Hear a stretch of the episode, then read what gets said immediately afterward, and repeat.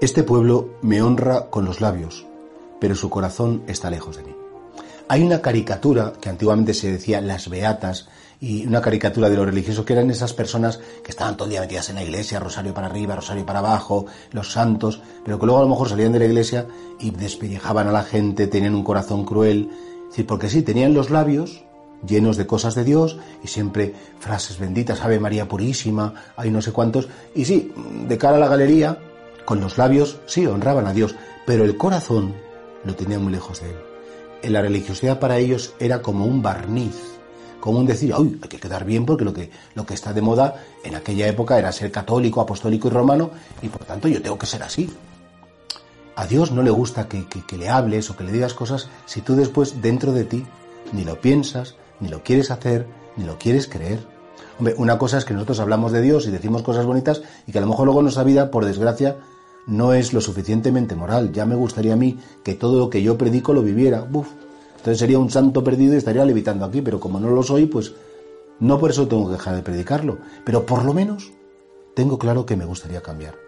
Por lo menos tengo claro que eso que digo es el modelo, que eso que digo es lo correcto, y que si en mis labios hablo del amor de Dios, si en mi labio hablo del perdón, hablo de una serie de cosas, es porque, Señor, aunque yo no lo esté viviendo bien, es lo que más deseo. Y por eso vamos a pedirle al Señor que no caigamos en ese defecto de ser católicos como de boquilla, católicos de postureo, católicos de ir a misa y ya con eso creernos que ya hemos hecho todo lo que teníamos que hacer, porque claro, si el estar con Dios, si el rezar, si el ir a misa, después no te supone como un deseo muy grande de cambiar tu interior, de tratar mejor a los demás, de superar dificultades, pues entonces es que no te está sirviendo para nada, e, es una farsa. Y hombre, a los hombres les podrás engañar, pero a Dios no le puedes engañar. Y sí, moverás mucho los labios, harás grandes exclamaciones, cantarás cantos preciosos, puedes ir a 20.000 procesiones religiosas y al santo de tu pueblo y a la imagen de no sé cuántos, pero si después llegas a casa con la misma agresividad, sobre todo si no quieres cambiar. Y por tanto, ojalá que tú efectivamente honres a Dios con los labios, pero sobre todo le honras con los labios porque los labios expresan lo que tú quieres que haya en tu corazón. Porque si no, efectivamente, eso escandaliza mucho, a la gente que no es creyente.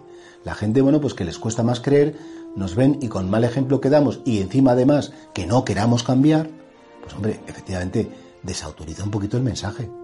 Creo que eso cada vez pasa menos porque los pocos católicos que, que vamos quedando, en sentido que somos una minoría, queremos hacerlo bien. No nos sale bien, pero por lo menos lo queremos. Pero que nunca el Señor nos reproche que le honramos con los labios, pero no con el corazón.